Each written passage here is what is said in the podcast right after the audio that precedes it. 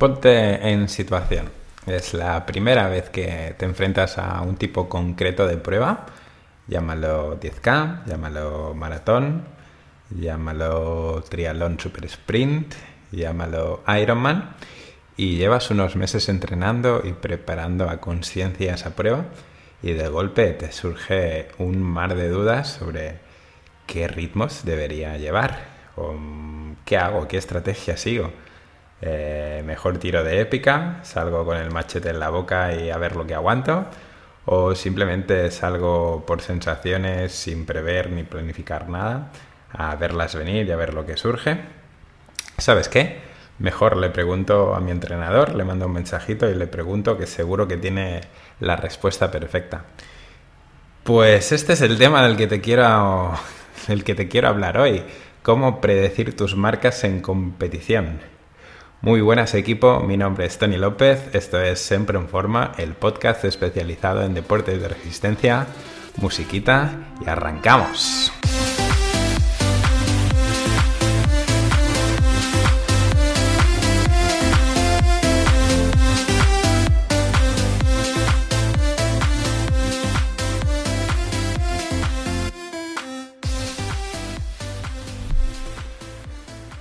Muy buenas equipazo, ¿cómo estáis? De aquí de nuevo, después del parón post vacaciones de Pascua, post coger, coger carrerilla, post hacer una pausa. Disculpad que estas, estas semanas he estado un poquito desconectado del, tema del podcast, pero no me daba la vida y había que, había que dedicar tiempo a, a las prioridades y volver, volver con mucha fuerza. Antes de arrancar con, con este episodio, eh, no quiero olvidarme de, agradecer a, cada uno de vosotros y de vosotras que, desde el anonimato escucháis cada semana el podcast. Eh, supongo que lo sabes, pero en los podcasts no son como, como Instagram, que puedes poner cara a, las personas que te siguen y que comentan. Por eso aprovecho para animarte a, que si, puedes dejes un comentario o un mensaje directo en, en, Instagram, ya sea dando tu opinión, valorando el podcast, eh, sugiriendo temas, haciendo críticas constructivas. Y, nada, encantado de, recibir preguntas, dudas y, poder, y poder ayudaros. Recuerda que este, este podcast tiene, aparte de servirme como, como terapia y seguir como aprendiendo y profundizando sobre ciertos temas, es una herramienta más para ayudar a los a los deportistas a, dar un pasito más o resolver esas dudas que a veces siempre, especialmente cuando empezamos, nos surgen.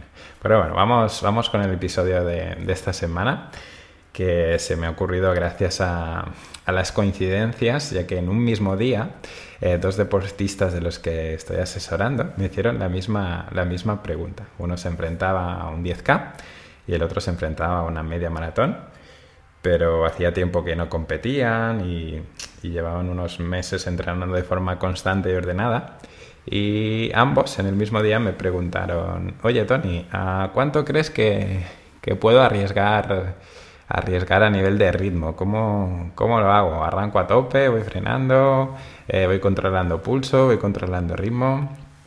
Y la respuesta, aunque muchas veces parece, parece muy fácil, es realmente complicada y por supuesto como entrenador va cargada de muchísima responsabilidad. No es nada fácil decirle a una persona que puede ir a un ritmo exacto, eh, teniendo en cuenta que la posibilidad de que, de que haya un fallo, de que pegue un petardazo o que algo no vaya bien es bastante alta. Es una respuesta que me cuesta un poquito dar. Por lo tanto, hoy, hoy vamos a intentar sacar eh, conclusiones de, cómo podemos sacar esos ritmos, esas, cómo hay que plantear las pruebas a nivel de, estrategia y de, sobre todo de, marca y de forma de, preparar mm, cómo puede ir una, carrera. Y como sabes, no voy a contestarte, como te puedes imaginar, directamente. No te voy a decir lo que les contesté. Si no, claro, no te quedarías, sería un spoiler total y no te quedarías hasta el final de este episodio. Pero como ya puedes predecir, la respuesta a esa pregunta de ¿a cuánto tengo que correr? es siempre o será depende. Antes de entrar en, estrategias, estrategias mágicas, fórmulas maravillosas, estudios de ingeniería industrial o bolas de cristal que nos ayuden a predecir el, futuro, el futuro en forma de resultado, de marca final a la que podemos aspirar en una prueba. Comentarte que ya sabes que, cuál es mi filosofía, mi filosofía sobre el tema de las marcas, de las medias, de los ritmos y por supuesto de las clasificaciones. Justo mientras escribía este guion del, podcast, em, he leído un, post de un deportista, bueno, no es profesional, pero sí que está en un, en un equipo de triatlón, es decir, mm, no es un amateur del pelotón de los últimos, sino que es un amateur casi profesional, eh, que está fichado por un club importante a nivel nacional. Y me llamó la curiosidad el, post, la típica foto de, la carrera y, crónica de crónica de, cómo había ido. Y decía algo así como eh, no sé si estar eh, no sé si estar contento o triste. Dos puntos. Y hacía una crónica de los tiempos conseguidos en cada sector del triatlón y los comparaba con los tiempos del año pasado. Seguidamente explicaba que estaba contento por la mejora que había tenido, que era una mejora de unos segundos, pero a la vez estaba triste porque sus rivales habían mejorado muchos minutos en comparación con él. Era como que él solo había mejorado segundos y sus, sus contrincantes, es decir, los deportistas que estaban a su nivel, habían mejorado minutos. Y evidentemente no, no quiero criticar esa crónica ni juzgar su planteamiento eh, su planteamiento ni su forma de ver la competición del triatlón, lo que a mi forma de ver este, este mundillo en ningún momento habla de cómo se sintió, qué experimentó, eh, no analizó en qué circunstancias ni en qué contexto había llegado a la prueba.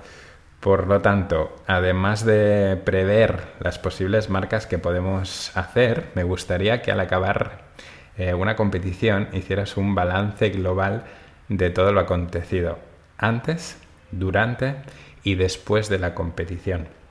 No solo a nivel de rendimiento, ya que, ya que el rendimiento depende de muchos factores ajenos a ti y no somos máquinas. La ingeniería no funciona en seres humanos. Las cábalas, las predicciones, el adivinar el futuro está muy bien, pero mm, en muchas ocasiones eh, ves gente amargada, insatisfecha, enfadada, eh, enfadada con el mundo, al cruzar la meta, mm, bueno, que, parece increíble eh, las reacciones que puede tener las, las personas al acabar una prueba y, solo fijarse en el crono.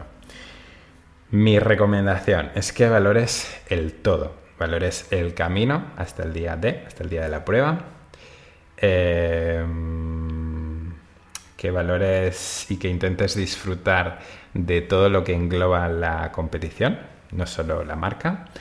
Eh, valora, por ejemplo, las charlas precarrera, poscarrera, los grupos de WhatsApp, los piques, el, típico llorar antes de, una carrera, el, todo ese cóctel molotov, toda esa ensalada mixta de, elementos que componen una carrera, que al final hacen que, esto nos mole, todo ese cóctel de emociones que implica, que implica una competición.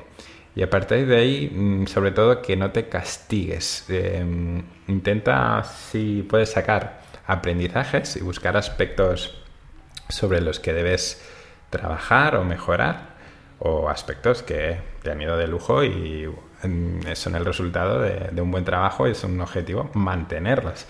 Parece que solo tenemos que mejorar eh, nuestras pruebas, pero llega un momento que el simple hecho de mantener tu performance, de mantener tu estado físico actual, eh, ya puede ser un auténtico lujo. Y, nada, después de darte, darte la chapa, voy a darte unos truquillos para predecir tus ritmos, que es a lo que realmente has venido a este, a este episodio. Vamos a ver primero los aspectos más importantes a tener en cuenta a la hora de prever cómo será el resultado de una competición. O mejor dicho, qué aspectos pueden afectar a tu rendimiento, a tu prueba final, a tu resultado final el día de la competición. Por un lado, tenemos, muy importante, los aspectos ambientales y meteorológicos, ya sea calor, frío, eh, viento, pues son elementos que pueden condicionar mucho tu, resultado cuanto a media y ritmos. Eh, incluso la lluvia muy presente en, épocas como ahora de, de, medio tiempo, épocas de primavera. En natación pueden afectarte las corrientes y el oleaje, incluso la posición del sol puede afectar tu orientación, el, el tener que respirar por ambos lados. Por lo tanto, hay que tener muy en cuenta los aspectos mm, meteorológicos. Eh, con el tema del calor, ojo con la deshidratación, cuidar muy bien la hidratación y el consumo de sales.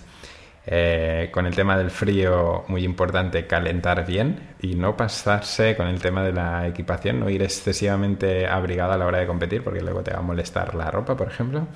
Eh, usar ropa que puedas quitar y poner y sobre todo con el tema del frío asegurarse un, buen calentamiento. Viento y, agua em, eh, es importante que los, tengas en cuenta, pero el viento sobre todo eh, te puede ayudar o te puede, te puede beneficiar, depende del circuito, pero bueno, a la hora de tener en cuenta el material que puedes usar y, sobre todo el tema del viento afecta, en el mar afecta a las corrientes y sobre todo en el sector de bici pues nos afecta muchísimo el viento. Cuidado con las lenticulares, las cabras y tal. Pero bueno, eh, sí, que, sí que al loro con el tema del viento, sobre todo a la hora de comparar pruebas. ¿sí? Una prueba puede haber sido en el mismo sitio, pero los elementos meteorológicos no son exactamente los mismos. Por lo tanto, tener en cuenta los aspectos medioambientales es súper, súper importante. Pero bueno, siempre sí que te recomiendo que trabajemos en los entrenamientos. Sé que jode mucho salir a correr cuando llueve, jode mucho salir en bici cuando hace viento, pero en muy poquitas pruebas vas a encontrar las condiciones meteorológicas ideales. Aunque sea la prueba a mediados de septiembre, que siempre hace bueno, que, que nunca llueve, pues puede que ese día justo haya una tormenta o haya mucho viento, por lo tanto intenta mm, siempre simular un poquito las, las condiciones meteorológicas que te podrás encontrar en, en competición. Otro aspecto muy muy importante es el tema del, del, desnivel, por supuesto, y la distribución de este desnivel. Eh, no es lo mismo correr una carrera en llano que correr una carrera de trail que, que, por supuesto hay, hay muchas carreras, incluso mm, maratones, que sin ser trail tienen, tienen desnivel y hay que tenerlo, tenerlo en cuenta. Cuidado, que hay algunas que son casi de desnivel negativo. He visto alguna, hay alguna media maratón que se sale de un pueblo y se llega a otro y realmente es un desnivel negativo, por lo tanto te puede beneficiar ese, ese desnivel. Eh, por lo tanto, el tema de traspasar ritmos de un maratón casi llano a una prueba eh, que tenga unos cuantos repechos o una prueba de trail, ya ni, ni contarte una prueba de trail, eh, no te va a servir. O sea, si tú tienes una maratón en llano en tres horas y media, mm, no podrás correr un trail de 2.000 metros positivos a, a ese mismo ritmo, ni de coña. Y la distribución de este desnivel sí que, sí que es importante porque puede tratarse de un circuito de mm, subida y bajada o un circuito rompepiernas que todo el tiempo es subir y bajar, subir y bajar y depende de cómo lo prepares pues habrá que tenerlo muy en cuenta. Por lo tanto, el mejor remedio es estudiar bien los, los tracks de las carreras, eh, si puedes eh, reconocer los circuitos, entrenar específicamente y es lo que te comentaba, reconocer circuitos, pero bueno, sobre todo el tema de la, de la pendiente. En trail es bastante, bastante, bastante difícil aproximar ritmos, ya que depende mucho de la pendiente, depende del material, del terreno, quiero decir. O sea, difícilmente podrás calcular, eh, predecir ritmos en una prueba de trail Eh, sí que se puede trabajar por potencia, pero es bastante, bastante difícil. Ahí ya sí que se trabaja bastante más por, por frecuencia cardíaca, pero bueno, no nos metamos ahí. Sí que es importante que tengas en cuenta el desnivel y la distribución de este. Eh, hay que tener en cuenta, por supuesto, tu estado de forma actual. Parece algo muy obvio, pero te podría sorprender los cálculos y las cablas que hace la gente. Em, mucha gente quiere extrapolar sus valores de mejor marca personal de hace tres años a, de hace tres años a una competición que va a enfrentarse en la actualidad. Por ejemplo, la semana pasada a uno de los deportistas que, que estoy entrenando le tocó competir de nuevo en, en media maratón después de nueve años sin enfrentarse a esa distancia. Y por supuesto eh, le dije que ni se fijara en la mejor marca personal que hizo hace nueve años, eh, porque no nos servía de referencia ni mucho menos. Eh, por lo tanto, hay que valorar el estado de forma actual mediante el análisis de los entrenamientos recientes o en base a test específicos realizados en la actualidad. De ahí sí que podemos hacer cábalas, pero no vale eso, vivir del pasado. Eh, hay que tener en cuenta también todos los aspectos logísticos de, una competición, como puede ser los horarios, no es lo mismo evidentemente competir de mañana o de tarde, eh, los desplazamientos, es decir, si compites cerca de casa o si la competición implica un viaje, incluso el formato del circuito. Hay pruebas que se llevan a cabo en un circuito circular, hay pruebas de ida y vuelta, hay pruebas solo de ida hay pruebas con muchísimas vueltas pasando por delante de la meta. incluso algo tan intrínseco como el número de inscritos. Eh, hay pruebas en las que hay poquitos inscritos y te vas a encontrar muy solo. Y ya te digo yo que mm, a veces es un poco jodido encontrarte, encontrarte solo y pasar horas compitiendo a solas.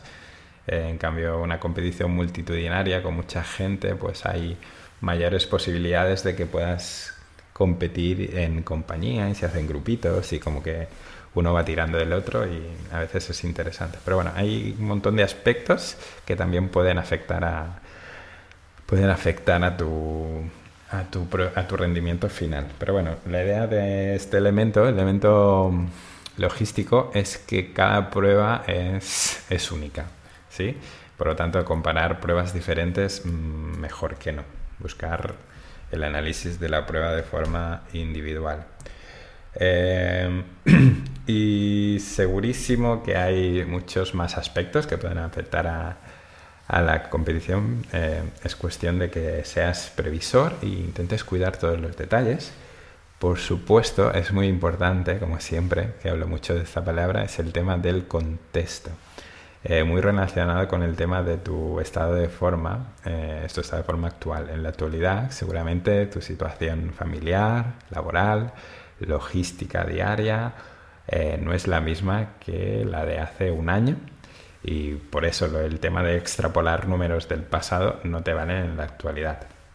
El típico pensar en yo tengo un triatlón olímpico en mi pueblo en 2 horas 15 pero de hace tres años que era soltero, entrenaba 15 horas a la semana y podía descansar cuando quería, eh, no te vale para un triatlón en la actualidad. Lo mismo para un maratón, para un 10K, para lo que quieras que hayas hecho en el pasado, no significa que puedas hacerlo en la actualidad si tu situación, tu contexto eh, no es exactamente el mismo.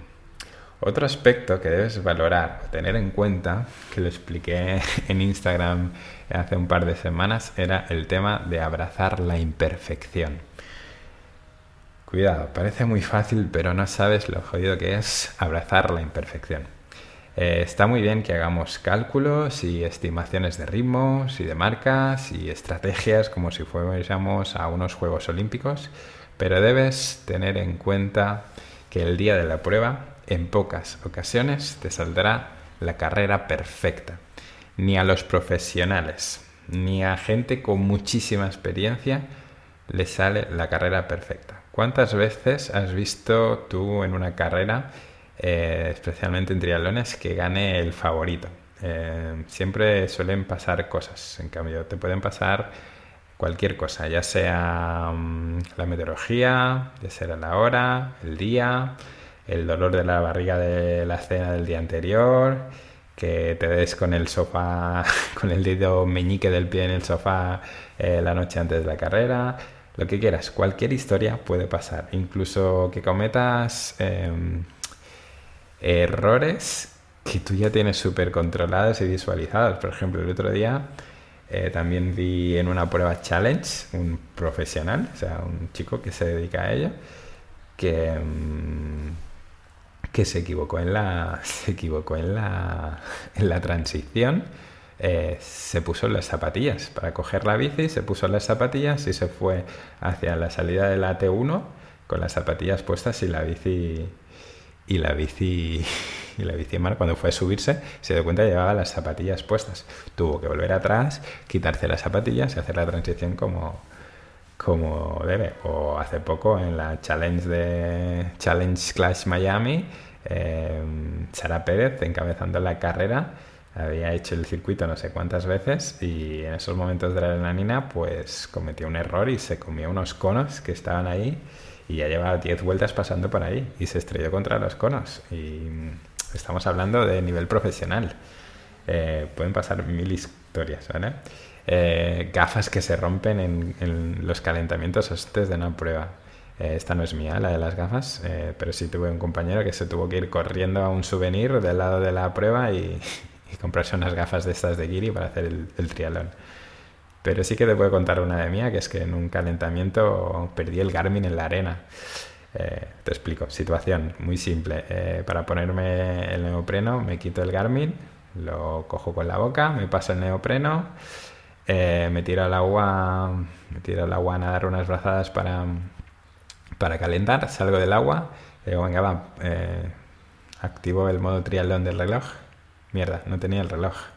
O sea, puede pasarte de todo. O sea, es un caso real y tuve que salir la prueba sin el reloj, cuando había entrenado durante meses con el reloj. O sea, esos momentos eh, pueden pasar. Por lo tanto, eh, sin irnos por las ramas, eh, hay que estar preparados para todo lo que pueda pasar y de nuevo no machacarse con la, con la imperfección, sino que tener en cuenta que, que forma parte del plan forma parte del juego y por supuesto pensar en, en temporadas y no en objetivos únicos. ¿sí? Siempre antes de una prueba pueden pasar mil historias, ya no solo a nivel tuyo personal, o sea, en tu entorno puede pasar cualquier cosa.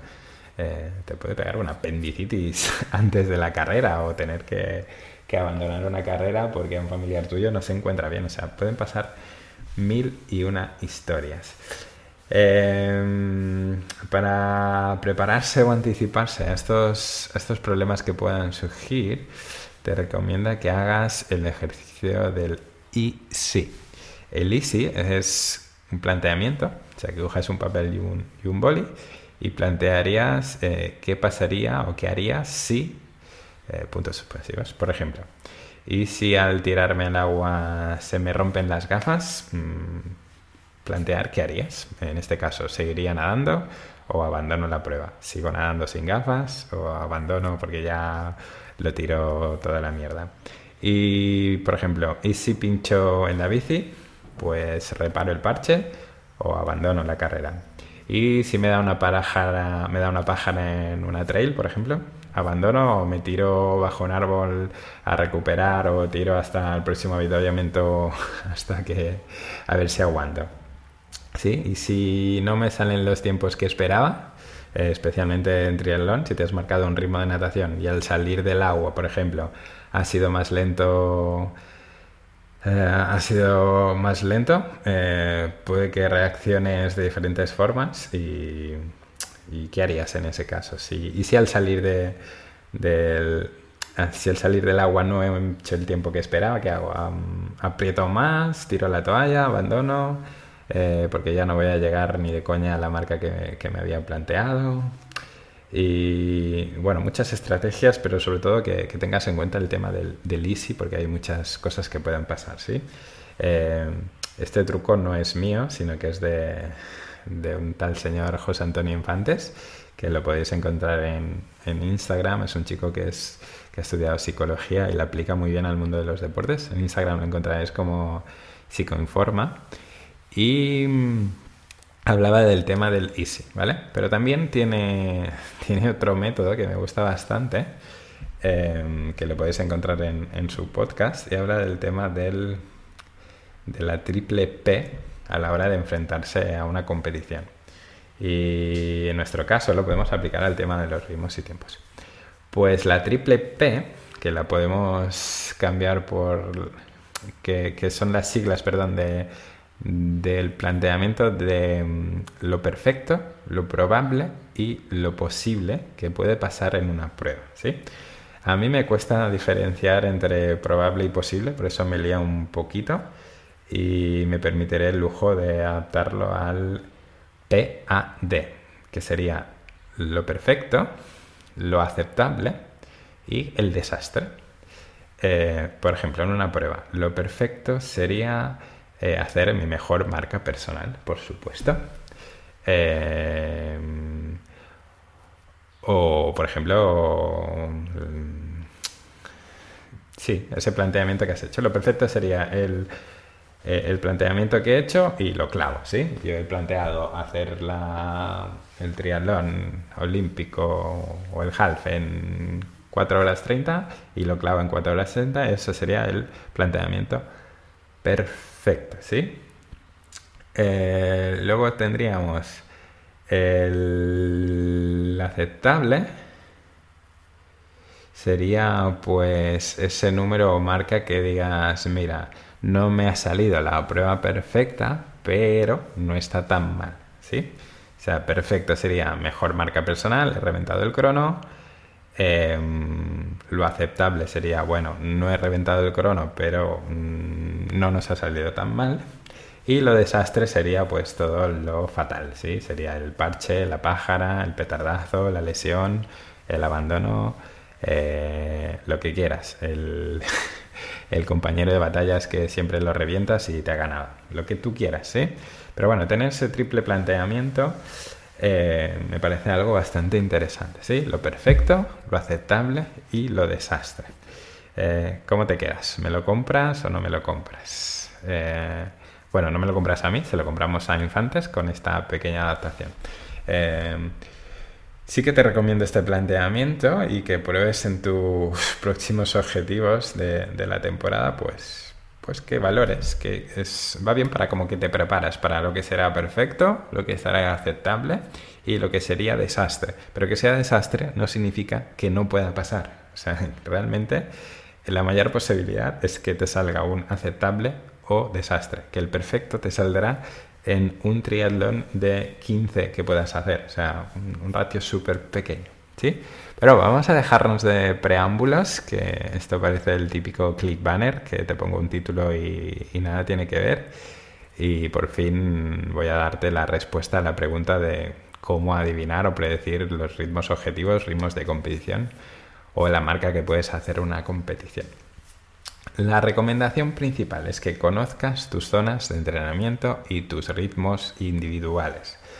Eh, ya sean ritmos, potencias, minutos el kilómetro, velocidad crítica, llámalo como quieras, pero que tengas eh, una forma de controlar tu intensidad.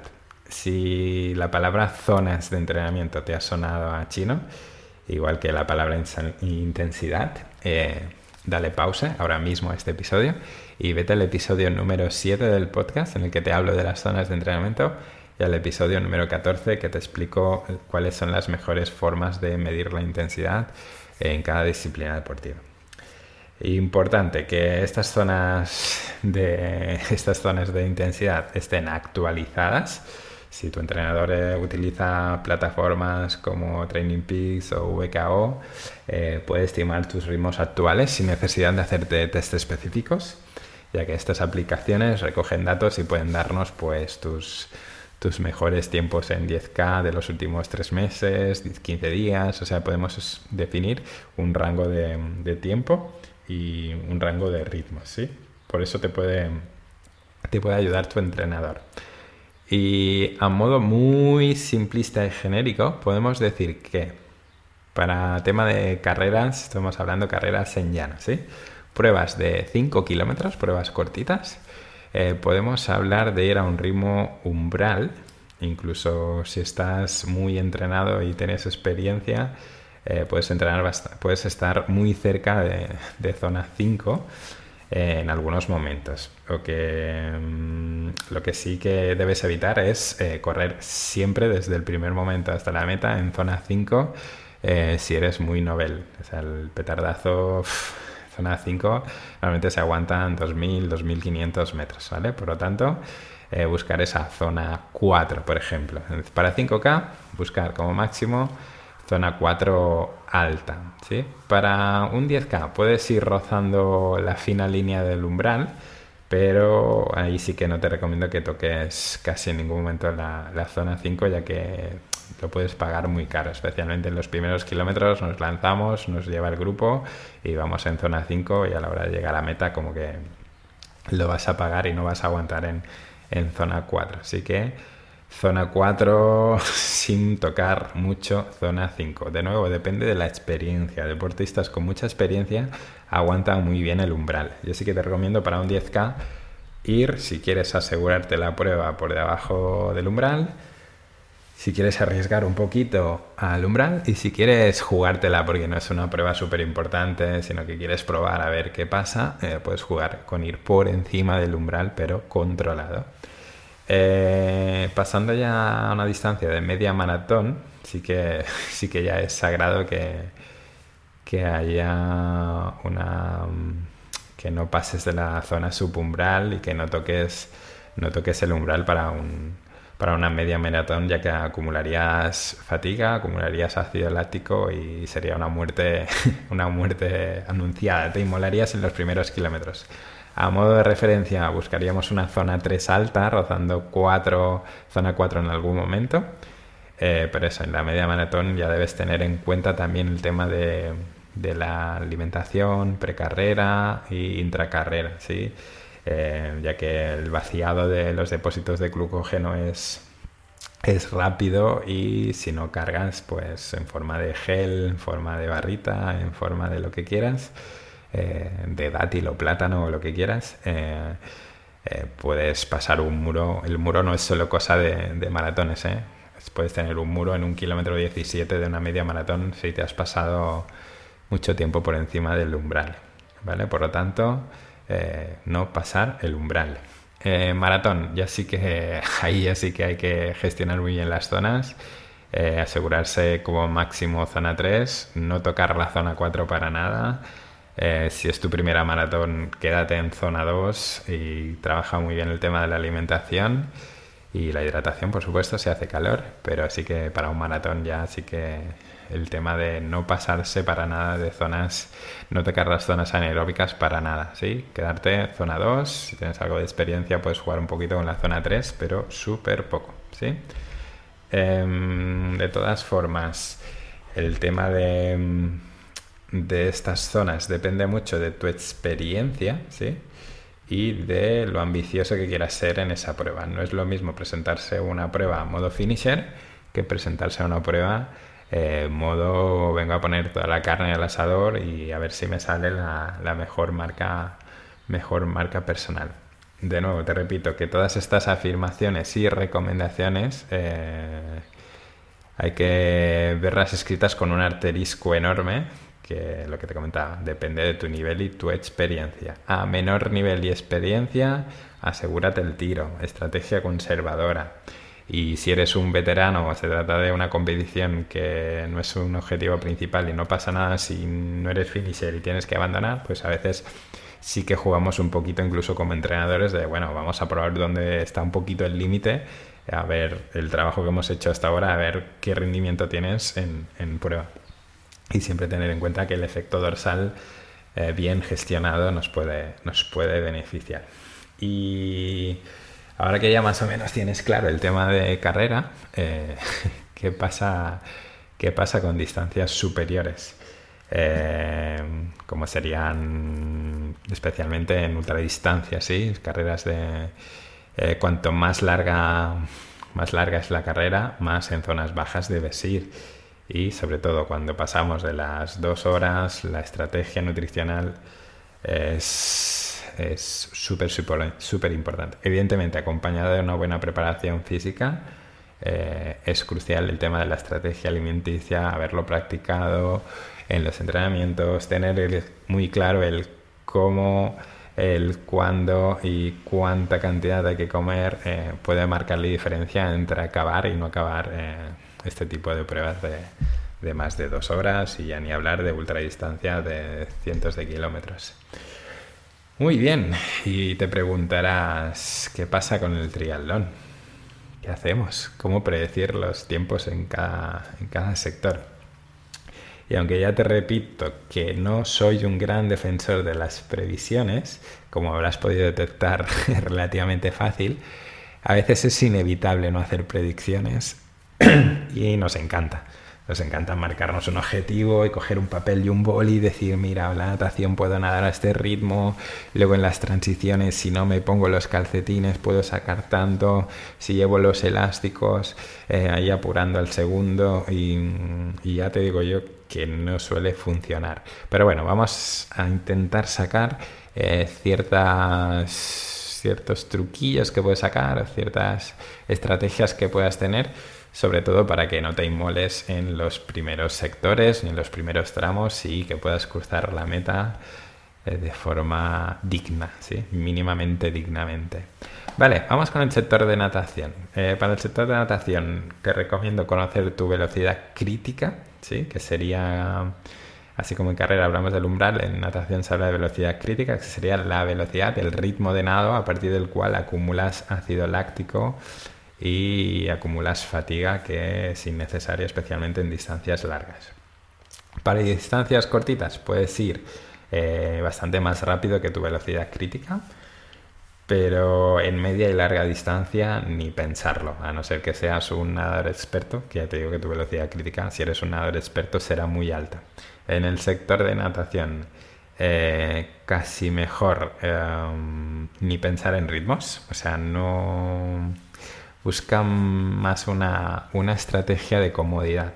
Eh, si eres del pelotón de los, malas, de los malos nadadores, eh, más que buscar un ritmo límite o ir mirando a cuánto estás yendo eh, o buscar un tiempazo en ese sector, te recomiendo que priorices el haber nadado en grupo, haber nadado con una buena orientación, tema psicológico, no haberte agobiado, y sobre todo no quemar ningún cartucho en el sector de natación, ya que en proporción suele ser el más cortito.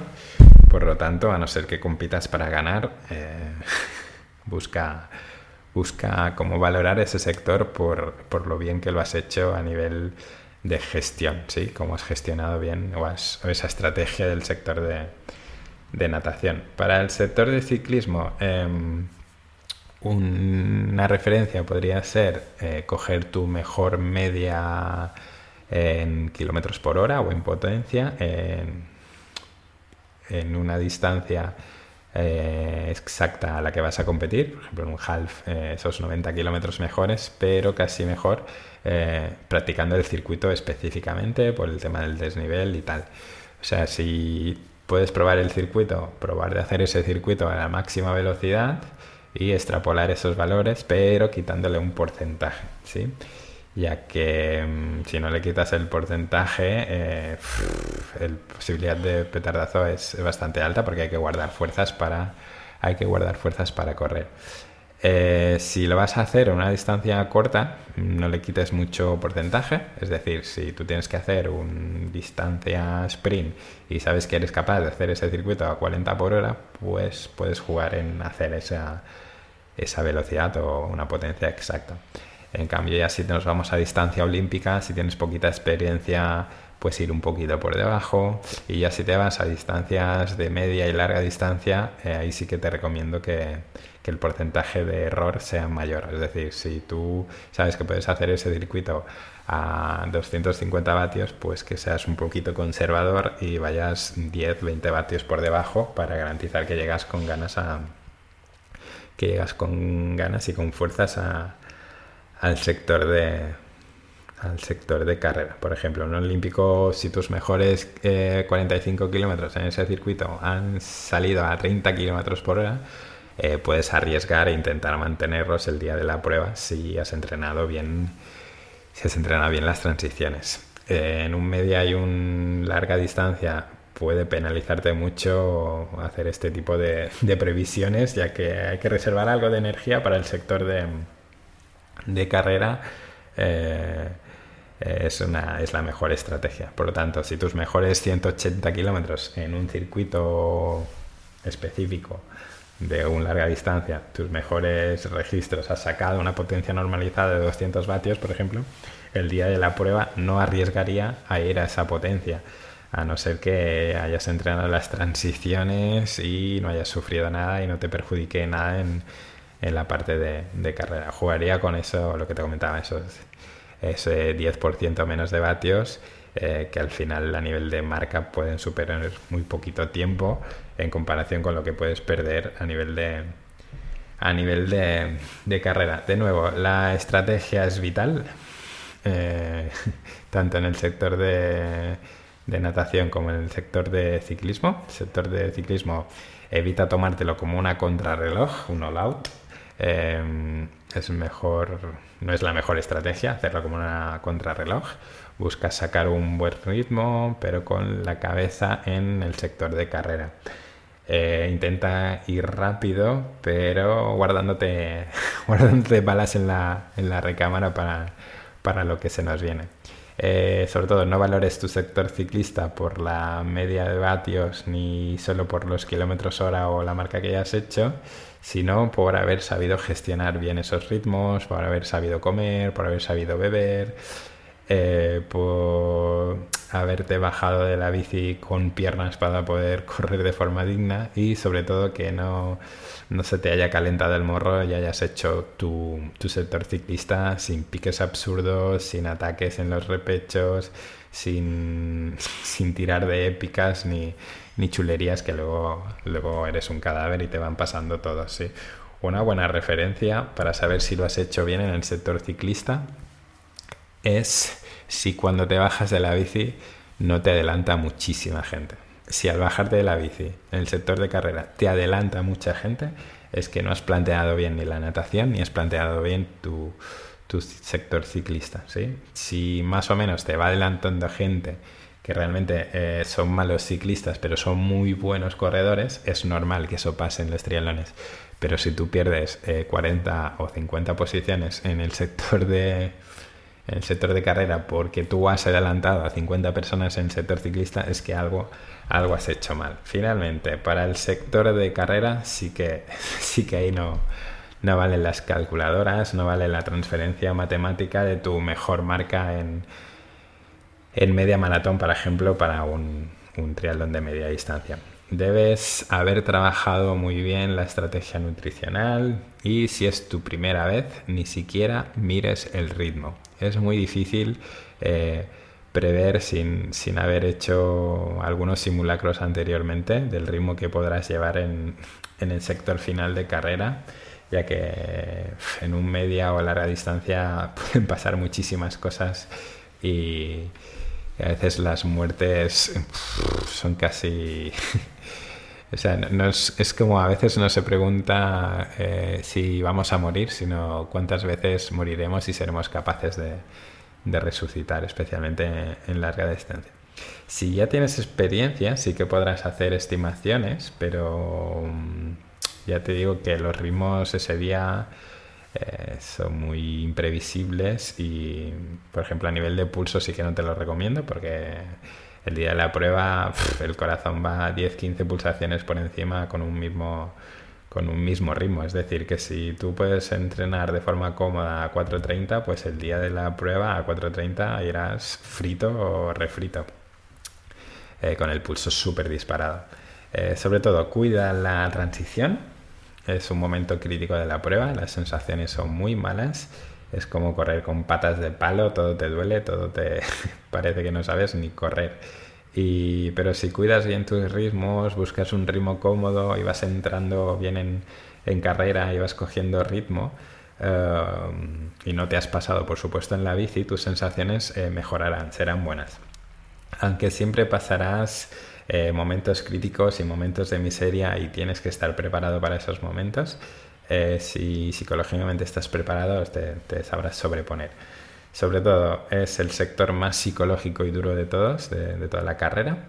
Eh, de nuevo, cuida muy bien la alimentación y la hidratación. No te salgues los, los habituallamientos. Incluso a veces eh, vale la pena caminar un poquito en el habituallamiento para tomarte ese gel, tomarte esa barrita, hidratarte bien.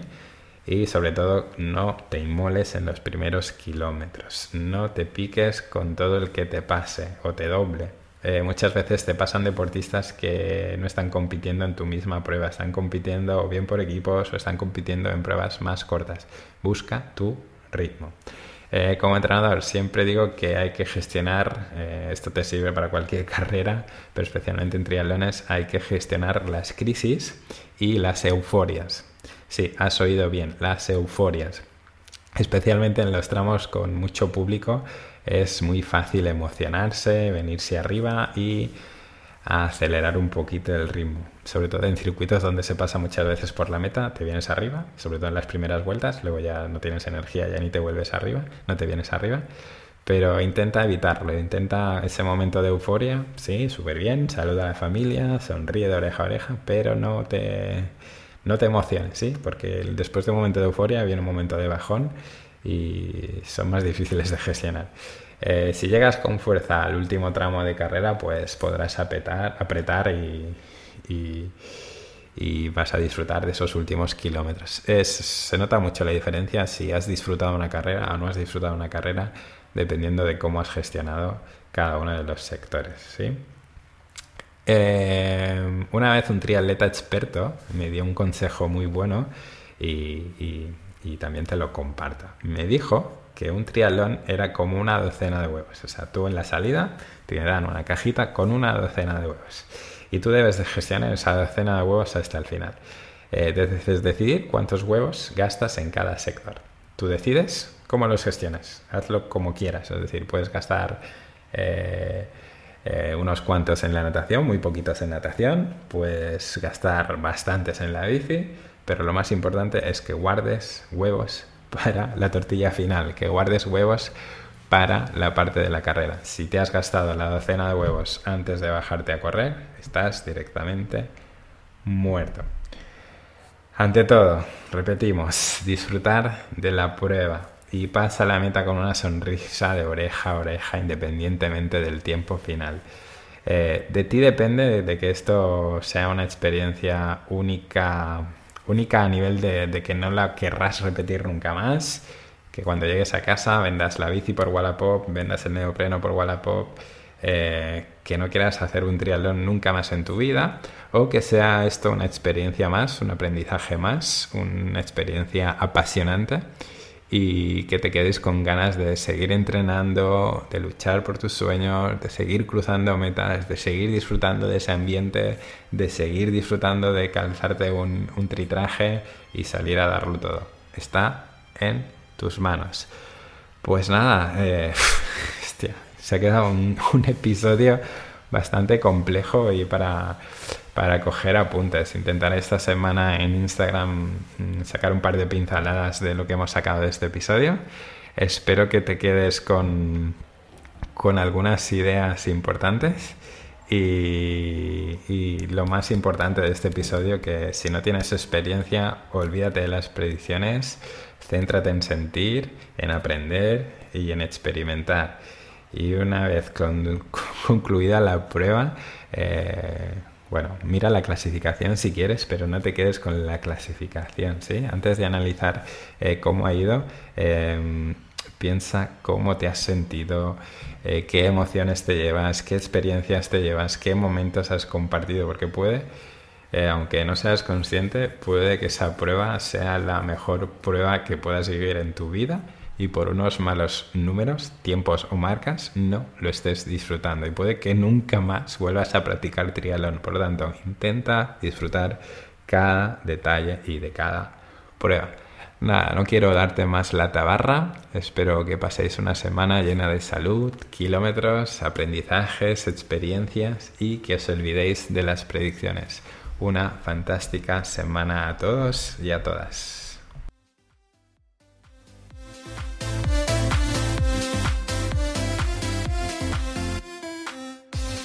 Un episodio más para el podcast. Gracias por quedarte hasta el final. Recuerda que si necesitas ayuda para convertir tus sueños en metas, tengo disponible plazas para el equipo Sin Excusas, diseñando para ti planes de entrenamiento online 100% personalizados, adaptados a tus necesidades, capacidades, gustos y objetivos para deportes de resistencia. Recuerda que no solo trabajo triatlón, sino también running, trail running, ciclismo y natación.